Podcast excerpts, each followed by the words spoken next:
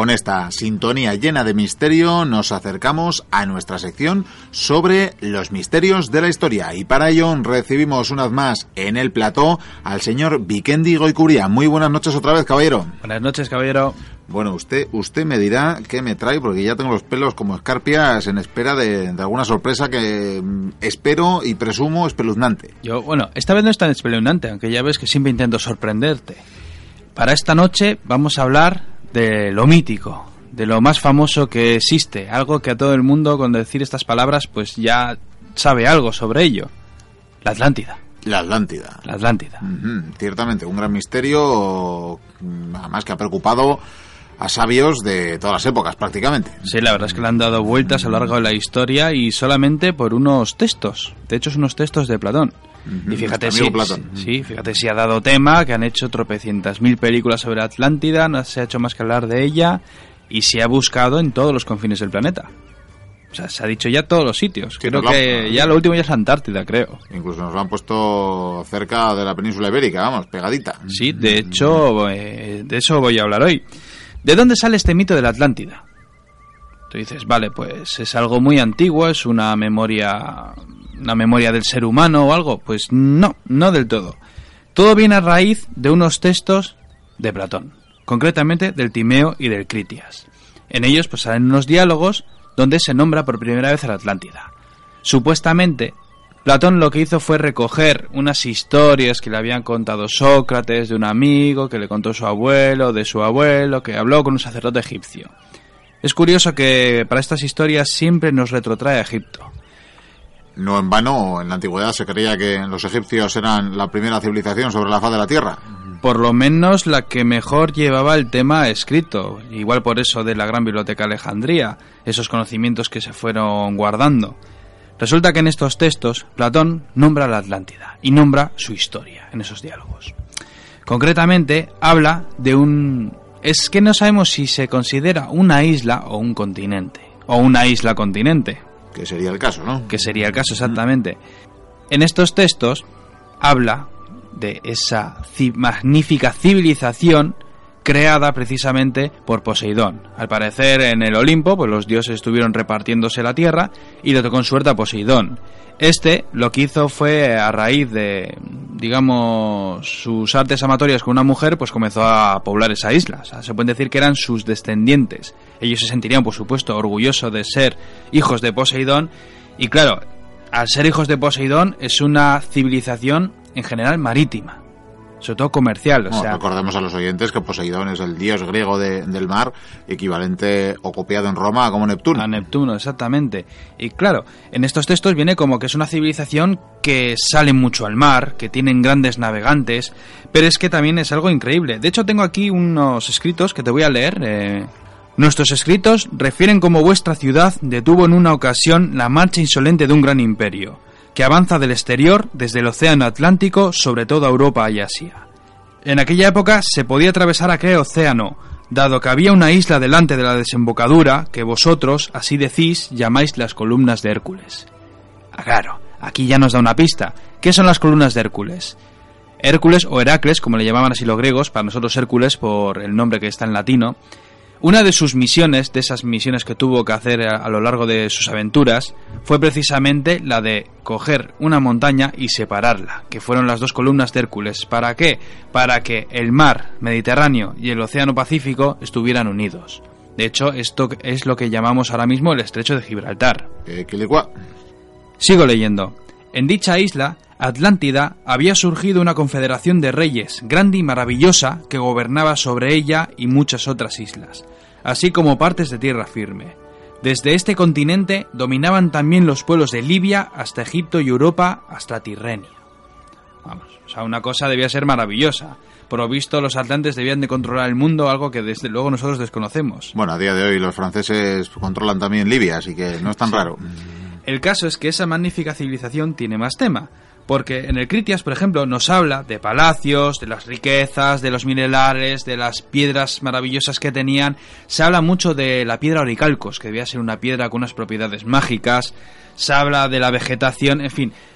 Se cree que vamos, según sus palabras, era la tierra prometida, debía ser lo mejor del mundo, debía ser todo maravilloso, una sociedad perfecta en donde todos vivían felices. Y por supuesto era una sociedad también guerrera y fuerte. Sin embargo, esta civilización pecó de insolente. Al parecer se volvieron muy chulitos, como, como los Dunedain, del Señor de los Anillos. No me lo digas, enfurecieron a los dioses. Pues se enfurecieron a Zeus. Vaya. Sí, y este, claro, este, pues, con lo chulo que es, pues dijo, sí, pues os vais, os vais a acordar de mí. Y llamó a todos los dioses. Los reunió en el monte Olimpo, en la parte, de, en la parte más alta, donde deben de tener ahí el mapa de la Tierra, donde suelen ver lo que hacen los humanos. Y justo ahí se corta. Ahí termina uno de los diálogos de, de Platón y se perdió. No se sabe si lo terminó o lo perdió. Y claro, nos hemos quedado con la cosa, ¿qué pasó? Claro, por lo visto, debió de haber un violento, un violento terremoto o un diluvio universal de estos brutales que debió de arrasar la isla, pero es que se han llegado a decir todo tipo de teorías. El caso es que esa gran civilización debió de pasar por algo terrible y desapareció. Claro, a partir de aquí, claro, pues imagínate, muchas personas han leído esto y han dicho, ha existido una gran civilización que ha sido arrasada, que está supuestamente debajo del mar, por lo tanto tiene que estar ahí. Sería un grandísimo descubrimiento el poder localizar lo que viene siendo la Atlántida, el descubrir esas cosas, esas maravillas que había, y a ver si era verdad o no. Mm, Claro está. Exactamente. Y de esto se supone que han pasado 2.400 años. 2.400 años, ¿dónde estábamos tú y yo por aquella época? Pues, eh, pues, ve- vete a saber, vete a saber la verdad. que- Hombre, la verdad que teni- teniendo una máquina del tiempo ¿Nos pilló marchando con Alejandro Magno o todavía no? Eh, no, no, no, no, supuestamente no. Aunque claro, esto de las fechas hay que tomarlo, vamos, es que con pinzas no, con lo siguiente, porque esto de ser real, que, la, que no tiene pinta de ser real, hablaríamos de una época mucho más antigua. Bien, y ahora vamos con las investigaciones, porque claro, es lo que te he dicho al principio de esta sección. La han puesto en cualquier sitio. Han dicho que está en la península ibérica, han dicho que está en Antártida, en América, en Australia, en, en cualquier lugar que se te ocurra, y solo falta la luna. ¿Y yo sé dónde está? ¿Dónde está? Junto con el Arca de Noé. Junto con el arca de Que Noé. como también está en 300 sitios diferentes, Es pues eh, es muy probable que estén juntas. Mira, otro día puede que, que vengan contando su historia. Pero aquí también hay otra pista en estos diálogos. Porque en ellos dice cómo en, en, ese fantástico reino había un rey que se, que se llamaba Gadiro. Y esto es una pista muy curiosa, porque de ahí vino el nombre de Gades, Cádiz. Es muy probable que esta ciudad tuviera ese nombre gracias a ese rey. Y es que según recientes investigaciones se sabe, se cree que realmente ahí lo que había era una lengua de tierra. Si según estos escritos decían que era tras las columnas de Hércules, justo cruzando lo que viene siendo el estrecho de Gibraltar, te encontrarías con esa lengua de tierra. Y claro, ya podemos pensar incluso en, en Tartesos, por dar a la imaginación. Sin embargo, hay muchos investigadores que me han parecido bastante curiosos que lo quieren localizar en América. Porque claro, un continente que está más allá del, Océano Atlántico, claro, nos queda América, que por supuesto no lo conocían. Y nos vamos a centrar en los doctores Greg y Laura Little. Este matrimonio cree que posiblemente la Atlántida estuviera situada en las Bahamas. Y básicamente sus descubrimientos han encontrado varias zonas de rocas y creen que podían ser zonas de puerto, zonas donde hubiera edificios importantes. Sin embargo, hasta ahora, cada vez que se ha hecho luego una investigación, se ha descubierto que no, que se han equivocado. Se han encontrado desde trozos de rocas naturales que dan unas formas curiosas, hasta incluso concentraciones de algas donde iban las tortugas a comer. Pero bueno, estos, estas pistas de este matrimonio es muy interesante porque encaja mucho con las teorías de George Erickson. Este investigador sostiene que algunos atlantes sobrevivieron a la destrucción por muchas razones, probablemente porque vieron llegar el desastre y claro, como es una civilización que en principio debía de gobernar los mares, pudieron escapar. O todas las, en fin, tropas de pescadores, mercantes que estuvieran fuera, ¿no? Sí, que sea más lógico. Yo si estoy con una chalupa y veo que de repente pues que uno, yo qué sé, un cometa, porque precisamente este hombre tiene una teoría sobre que cayó un meteorito. Pero claro, esa teoría del meteorito no se sostiene por la sencilla razón de que si fue hace tan poco tiempo, aunque hablemos de hace 12.000 o 14.000 años, habría vestigios. Y sobre todo, si cae un meteorito que destruye una ciudad, te aseguro que destruye bastante más que la ciudad. Arrasaría con todo y personalmente, por muy, muy lejos que te hayas ido a pescar, no creo que te hubieras salvado. Mira tú que lo mismo quedaba algún dinosaurio en la Atlántida y el meteorito se los cargó. Fíjate, fíjate, esto podría tener algo que ver quizás con las piedras de Ica, que es otro misterio que vendrá más adelante. Este hombre, bueno, pues dice eso. ¿Y si se salvaron algunos? ¿Y si fueron a América, a Mesoamérica? Y él apunta hacia la zona de Yucatán. Porque él está convencido que los, eh, los primeros pobladores de esa zona, antes que los mayas, fueron precisamente los atlantes.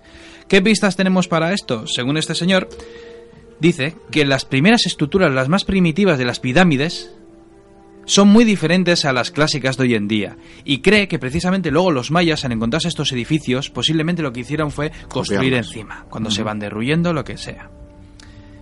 Es más, en esta zona se cree que más o menos hace 11.500 años toda esa zona estaba mucho más por eh, estaba mucho más arriba del nivel del mar. Es decir, que esto encaja con la teoría de Paulina Zelinsky, que es la investigadora que ha estado rastreando lo que viene siendo la zona entre Cuba y Yucatán, que precisamente ya lo hablé en su momento. Hablamos en su día, sí, sí, Y claro, ella cuando... Ella estuvo buscando en principio barcos, barcos hundidos para, bueno, sacar los tesoros y hacer los estudios y lo que fuera. Y ella, que ya lo comentamos la otra vez, se encontró con un montón de, hallazgos arqueológicos de vasijas, de, ciudades, de, templos, pirámides. Y claro, esto yo creo que nos llevaría mucho más atrás. ¿Sabes a cuándo? A la era glacial. Por una sencilla razón. En esa época, cuando había tanto hielo, el nivel del mar estaba mucho más bajo por la sencilla razón de que los polos eh, eran mucho más grandes porque tenían unas cantidades de hielo ya increíbles. Entonces, claro, es muy lógico pensar que seguramente mucho más abajo de donde estamos ahora mismo pisando el suelo firme, hablamos de 100, 200, 300 metros, haya probablemente asentamientos humanos que aún sigan ahí. La pena, seguramente están muy cascados precisamente por, por las condiciones que tiene el mar. Evidentemente. En cualquier caso, el antropólogo George Erickson, del que he hablado hace un momento, dice que tiene más pruebas. ¿Y qué pruebas son estas? Resulta, hay una asistencia de, imágenes de elefantes en los edificios mayas de Yucatán. Es decir, tú vas a las paredes y donde tenían esos dibujitos de altos relieves, por ejemplo, hay elefantes. En América no había elefantes. Hubo en un pasado remoto, pero en esta época, en la época incluso de los mayas, no había elefantes, pero ni por el forro. Pero en los escritos de Platón, él cuando habla de lo que te he dicho hace un momento, de la flora y la fauna, dice que en la Atlántida había muchos elefantes. Curioso. Entonces dices, ahí va, esto ya, esto ya encaja, esto ya da mala espina. Pero es que hay más. ¿Por qué? Bueno, eh, los, los que van en contra de, de estas ideas de Erickson dicen que simplemente esos dibujos de esos elefantes pueden realmente representar guacamayos, que debe de ser una especie de ave, como un loro extraño, que bueno, yo no he visto nunca ninguno. En todo caso, sí, el dibujo de ambos eh, tiene que ser curioso, que se parezcan. Sí, bueno, sí, de un día tengo que hacer un especial sobre dibujos que han visto y que han dicho, creemos que es esto, pero realmente era lo otro. Porque vamos... Cualquier cosa parece una nave espacial, ¿verdad? Yo solo te digo una cosa, hay incluso unicornios pintados. Vamos con otro tema hay esculturas de hombres con bigote y barba que se repiten en las rocas. Y esto, claro, es curioso, porque los mayas no tenían pelo en la cara, no tenían vello facial. Y por último, hay presencia de relieves e imágenes de esculturas con forma budistas y con rasgos de, negroides, o sea, de, gente de color. Cuando en América, lógicamente, pues, pues no, no, no había no, Y Buda, pues no creo que hubiera Hasta llegado. que los llegaron forzados, no. Sí, que no sé qué pinta Buda en esta historia, la verdad, pero bueno. El caso, esto me llama mucho la atención porque una hipótesis muy similar a la de George Harrison es la de, precisamente la del matrimonio Little, quienes sostienen que en la edad de hielo existió una civilización marítima en todo el Caribe y en el Golfo Pérsico. O sea, ellos están convencidos, pese a todo, de que ahí debió de haber una civilización que debía de ser grandes navegantes. Y claro, quizás no sea la Atlántida, pero sí hay, pero está claro que algo debió de haber. Y les ha dado por intentar hacer un rastreo, pues con el ADN, para, intentar descubrir, pues esto que, es lo que pasa aquí. Vamos a ver si podemos llegar a alguna conclusión. Y en esos estudios genéticos, pues llama mucho la atención lo siguiente. Esto te lo voy a leer porque es lo que dijeron.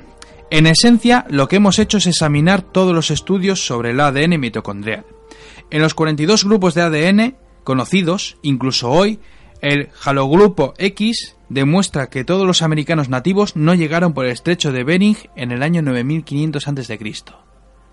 Hasta ahora hemos pensado que, claro, en esa era glacial, eh, al haber bajado los mares, los océanos, por lo visto, pobladores de Asia cruzaron el estrecho que junta lo que viene siendo Rusia con Estados Unidos y cruzaron por ahí de Alaska y fueron colonizando América. Vamos, que la colonización natural del continente americano. Sin embargo, hay algunas cosas que llaman mucho la atención.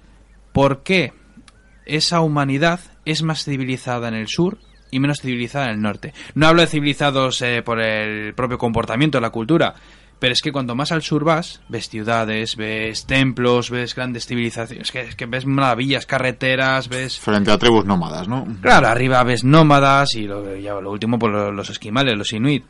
Eso es una pista curiosa. Incluso hay otra teoría que dice que es posible que quizás parte de esas civilizaciones de Mesoamérica y Sudamérica llegaran precisamente desde Chile. Hablan quizás de una civilización, volvemos otra vez hacia atrás, una civilización de navegantes que hubieran llegado por el sur o incluso que el propio deshielo hubiera hecho también un estrecho por ahí abajo. Esto es ya como una anécdota. Aseguran que entre esos análisis pues han encontrado que lo bueno, esto te lo voy a leer. Los análisis realizados por el matrimonio aseguran que se da entre los vascos, los iroqueses, eh, las civilizaciones de América Central y Sudamérica, y con menor incidencia en Oriente Próximo. No me vengas a hablar del RH este que me va a recordar a Arzayus, casi. Pues hay algunos que se aventuran a decir que, que, por lo visto es posible que los vascos fuéramos también atlantes. ¿Por qué no? Ya que estamos. Sí, antes a decir navegantes y demás. Claro, balleneros. y es más, encaja, encaja. no sé quién se aventura a decir incluso que se hablaba en euskera. Claro, ese idioma ya desconocido, desconocido de los atlantes, igual el euskera es un idioma del mismísimo Poseidón. ¿Por qué no? ¿Por qué no? ¿Por qué no? Vamos, vamos a tener vinculaciones ya con el Olimpo, faltaría más. Sí, sí. Sin embargo, algo que me llamó la atención es otros investigadores que han llegado a encontrar en varias cavernas también por esa zona del Yucatán. Eh, han estado investigando esas cuevas y se han encontrado con esqueletos, cadáveres. Pero es que esos esqueletos, algunos de ellos, se han encontrado que tenían una edad entre los 8 y los 13.000 años de edad. Es decir, son por lo menos 5.000 años más antiguos que los primeros pobladores de América, que es el pueblo llamado Clovis, incluso más antiguo que el hombre de Kennewick, que supuestamente es el eslabón que se encontró con el que supieron más o menos la edad en la que llegaron los primeros pobladores a América. Con lo cual, estamos ante una incógnita. Está claro que en que América debió de ser poblada antes. O sea, es lo de siempre. Estas investigaciones al final siempre tiran más atrás. Lo que pasa que los heterodosos cada vez abogan más por estas ideas. Lo que pasa que, claro, esto tiene que ir poco a poco. Pero está claro que América no solo debió de ser colonizada por el estrecho de Bering, debió de ser colonizada por más sitios. Estas esculturas de hombres con barba y con bigote, incluso negroides o con aspecto budista, dicen mucho también. que podemos pensar? ¿Que eran así al principio? Que hubo navegantes que llegaron antes incluso que, que Colón y compañía. Bueno, están también los vikingos, claro, que llegaron antes, pero quién sabe, quizás otras investigaciones llegaron antes. O ya lo más irracional para mí, que es con lo que hemos abierto este tema, que fueron los mismísimos atlantes. Yo creo que la Atlántida es más bien un mito, porque corresponde mucho con las ideas que tenía Platón. Era el paraíso que él quería en sí para las ciudades-estado griegas, un poco criticándolas y dejando claro que, por ejemplo, el mejor gobierno es precisamente el que tendría un gabinete de sabios. Mm, claro está, que los filósofos apostaban por eso. Y claro, lógicamente las fechas no encajan para nada. Salvo la teoría gaditana. Gaditana exactamente, porque los vascones tiene, tiene tela. Lo de Cádiz, ¿no? Al fin y al cabo se fundó por los fenicios en 1200 antes de Cristo. ¿Qué podemos pensar de todo esto? Yo, desde mi humilde opinión, la Atlántida no existió, pero lo que sí ha existido son muchas Atlántidas. Estoy convencido de que si buscamos vamos a encontrar cientos, por no decir miles de asentamientos, ciudades, islas, incluso continentes que hayan sucumbido y que, hayan, y que ahora mismo estén debajo del mar. Y solo falta pues que eso, que sigamos investigando, buscando esas Atlántidas y que realmente al final yo creo que con el tiempo poco a poco iremos descubriendo mucho más sobre el ser humano y quizás demos con esa clave que dice que probablemente la historia de, del ser humano no sea lineal de un hombre de las cavernas que poco a poco va evolucionando hasta lo que llegamos a ser hoy en día, con el descubrimiento de la agricultura y de los metales, sino que ha tenido unos altibajos a veces ha subido, a veces ha bajado, por, por, diferentes razones que seguramente fueran climatológicas. En cualquier caso, esto es... Estas razones sí que son más bien parte de, otro misterio que te invito a, contarnos siempre que quieras acudir. Sí, yo creo que ya me he alargado, porque esta más si no entraría ya con los opars, con esos misteriosos objetos. Yo creo que hasta aquí hemos dado algunos esbozos de este misterio de la Atlántida, que casi, casi lo hemos aproximado a, a otra isla, a la de Utopía. Y, en fin, pues eh, hasta los siguientes misterios. Hasta los siguientes misterios. Y ya sabes, en la Atlántida se hablaba en euskera. Noski Bayet.